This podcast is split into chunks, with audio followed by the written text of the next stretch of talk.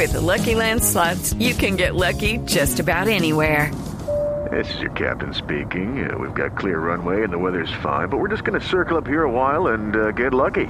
No, no, nothing like that. It's just these cash prizes add up quick. So I suggest you sit back, keep your tray table upright, and start getting lucky.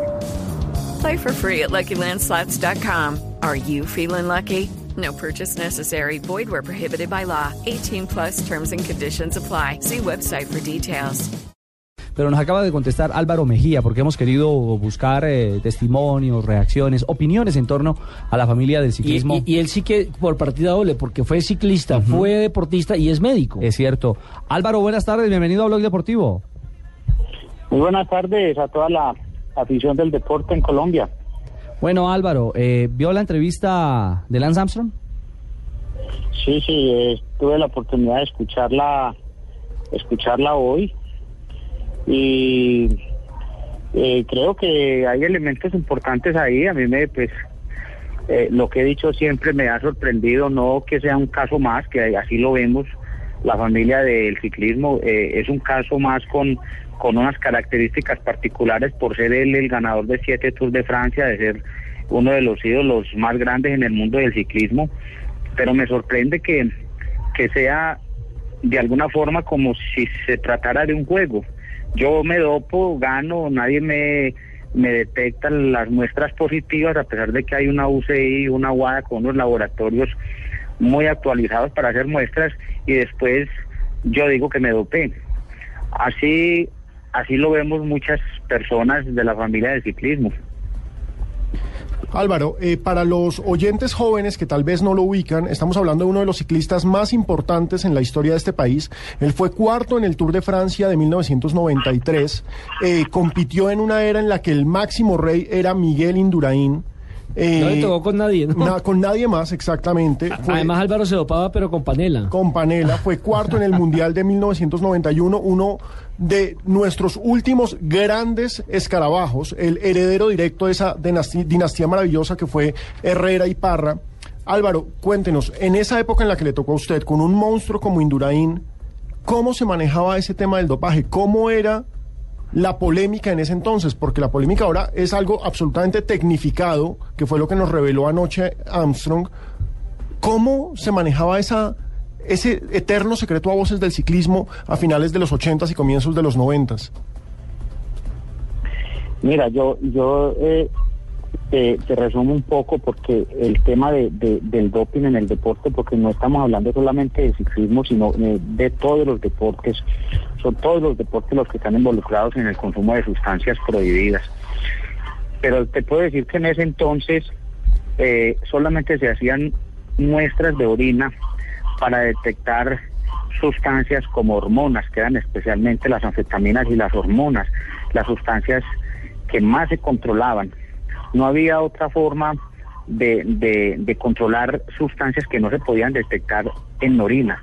Hasta que eh, en 1996, 97, si no estoy mal, se autorizó hacer muestras de sangre para eh, seguir detectando no solamente esas mismas sustancias, sino también la EPO, eh, recuento de, de glóbulos rojos, y se determinó entonces que se podía autorizar o que se autorizaba una concentración máxima de hematocrito del 50%. Cuando estamos hablando de hematocrito nos estamos refiriendo a la concentración de glóbulos rojos en sangre. El hematocrito es un porcentaje de los glóbulos rojos y la EPO lo que hace es estimular a nivel renal la producción, eh, a nivel renal, eh, no, se produce a nivel renal, pero estimula a nivel de la médula ósea la producción de glóbulos rojos. Los glóbulos rojos son vehículos que transportan oxígeno y al existir más oxígeno en el organismo, pues se va a tardar muchísimo más eh, eh, eh, la fatiga en un deportista. De ahí en adelante se empezó entonces a controlar la EPO y rápidamente se dieron cuenta que era mucho más efectiva usar también la fórmula de los australianos para buscar el recuento de reticulocitos, que son las células inmaduras rojas y de acuerdo a ese recuento, de acuerdo a ese resultado, se podían dar cuenta si un deportista había usado por lo menos 15 días atrás EPO. Entonces a mí, mm, pues Lo que me sorprende es que él dice que usaba medicamentos prohibidos antes de una competencia y llegaba a la competencia y ya no los estaba usando. Muchas de las hormonas que él manifiesta haber usado son hormonas de depósito, lo que significa que se pueden detectar en el organismo varios meses después de su uso. La misma época con la fórmula que les acabo de mencionar, se puede encontrar eh, sospecha de uso 15 días después de que se haya cortado. Ahora, si un deportista eh, determina no usar más el medicamento antes de una competencia y llega con los niveles fisiológicos a una competencia, pues prácticamente no estaría sacando provecho de ese medicamento. Eh, el EPO, eh, ¿cómo se suministra primero que todo y qué contraindicaciones médicas puede tener hacia el futuro? La eritropoyetina es una hormona, como te decía anteriormente, que se produce en los riñones. En las personas que sufren eh, enfermedades de la médula ósea, conocida popularmente eh, como, como eh, el, el, cáncer en la sangre, como lo conoce la gente, la leucemia, se usa ese medicamento para estimular la producción no solamente de glóbulos rojos, sino de células blancas que tienen que ver con la inmunidad. Esto se administra vía subcutáneo y eh, en los pacientes de acuerdo a las necesidades se puede eh, aplicar dos, tres o cuatro veces en la semana. Él, sufrió de cáncer. Eh, ¿Tiene que ver algo que haya consumido sustancias previo a la enfermedad y se haya generado la enfermedad? Sí, los, los cáncer como el, el cáncer testicular que es tan agresivo eh, y sobre todo con la metástasis que él tenía, según el reporte de los médicos en Estados Unidos, eh, de mil personas se, se, salva uno y estos tipos de, de, cáncer es una agresión a todos los órganos, a, a todo el sistema y eso puede generar también un deterioro en la fabricación de glóbulos rojos y de glóbulos blancos. Y seguramente pues eh, tuvo que usar algunos medicamentos especiales, no solamente para controlar eh, estas células malignas, sino también restablecer las funciones fisiológicas normales. Álvaro, usted corrió el Tour de Francia, usted fue cuarto de esta carrera que es la máxima carrera del ciclismo. Anoche Armstrong dijo que es imposible ganar el Tour de Francia sin doparse. ¿Usted qué dice ante esa frase? Eh, estoy en desacuerdo. Yo eh, estuve cuatro años como compañero de Armstrong, compartí con él habitación, eh, compartí con él muchas cosas durante esos cuatro años y, y, siempre lo he admirado por la disciplina que él ha manejado al enfrentar la preparación, al enfrentar una competencia. Pero mm, a mí me parece que cuando uno dice que es imposible ganar un Tour de Francia sin doping, está diciendo que todos los demás están dopados y por lo tanto yo, tengo que estar en las mismas condiciones. Y ahí es donde difiero de, de, lo que él dice porque creo que mm, el deporte tiene que ser una actividad sana en la que en la que se tenga por supuesto un control como se hace ahora pero que los deportistas sin ningún tipo de sustancias seguramente van a terminar y habrá un ganador. Lo que quiero decir con eso es que se puede ganar un Tour de Francia, dos, tres, cuatro, sin ningún tipo de sustancias prohibidas. Álvaro, usted... sí, sí, sí, termine, por favor. Otra cosa que, que quiero decir es que la UCI y la UADA ha demostrado dificultades tremendas para controlar los medicamentos prohibidos.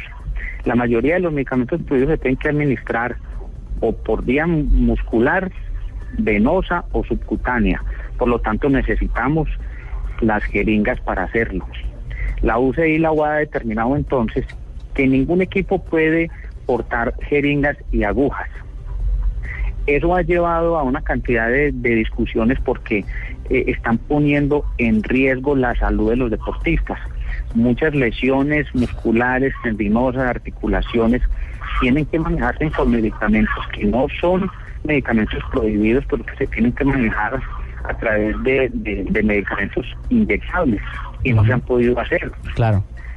Entonces, eh, a mí me parece que lo que tienen que hacer es establecer políticas que permitan sensibilizar a los deportistas y educarlos, pero en todo el mundo, porque el problema que tenemos es que la UCI y la UADA se dedica a hacer controles muy serios en las competencias oficiales que están inscritas a la UCI como tal, pero las otras competencias hacen controles cuando quieren realmente. Estamos, estamos dialogando en Blog Deportivo con Álvaro Mejía, leyenda del ciclismo colombiano, compañero de Lance Armstrong durante cuatro años en el eh, pedalismo internacional. En el Motorola. En el Motorola, exactamente. Usted nos decía, Álvaro, que compartió habitación con él y esta pregunta se la tenemos que hacer. ¿Usted lo vio doparse alguna vez o él le ofreció doparse? en ningún momento, en ningún momento. Lo que sí es que en ese entonces escuchaba decir que todo el mundo, por lo menos la mayoría del pelotón, estaba usando EPO y, y cuando eso la EPO no estaba en la lista de prohibidos. Pero hay un hay una parte en el código eh, de, de, medicamentos prohibidos que dice que toda sustancia que mejora el rendimiento físico se considera una sustancia prohibida. Por lo tanto, pienso que así no estuviera en ese momento en la lista de prohibidos, era un doping. Álvaro, usted conoció a Lance eh, antes del 96, antes de su cáncer. El Lance Armstrong que vimos anoche es una persona increíblemente ambiciosa que mostró que es capaz de hacer cualquier cosa por ganar. ¿Así era cuando fueron compañeros? Lance siempre ha mostrado un carácter fuerte frente a las dificultades que presenta un deporte como el ciclismo.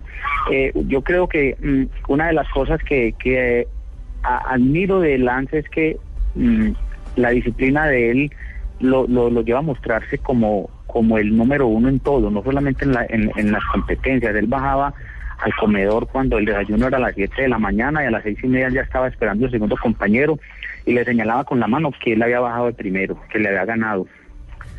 Entonces, pienso que que es una... ¿Si era bravucón, como decían? Eh, bueno, no, con él no tuve ninguna discusión, muy serio, sí, muy centrado eh, en lo que en lo que se tenía que hacer en los entrenamientos, mm, pero no, con él nunca nunca tuve ninguna discusión, es más compartíamos con todos los compañeros chistes eh, y de muy buen humor, me parecía.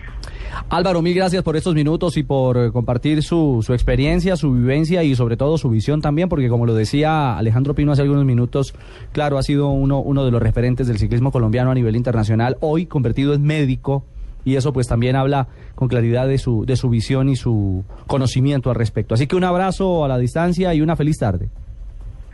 Con mucho gusto, un saludo.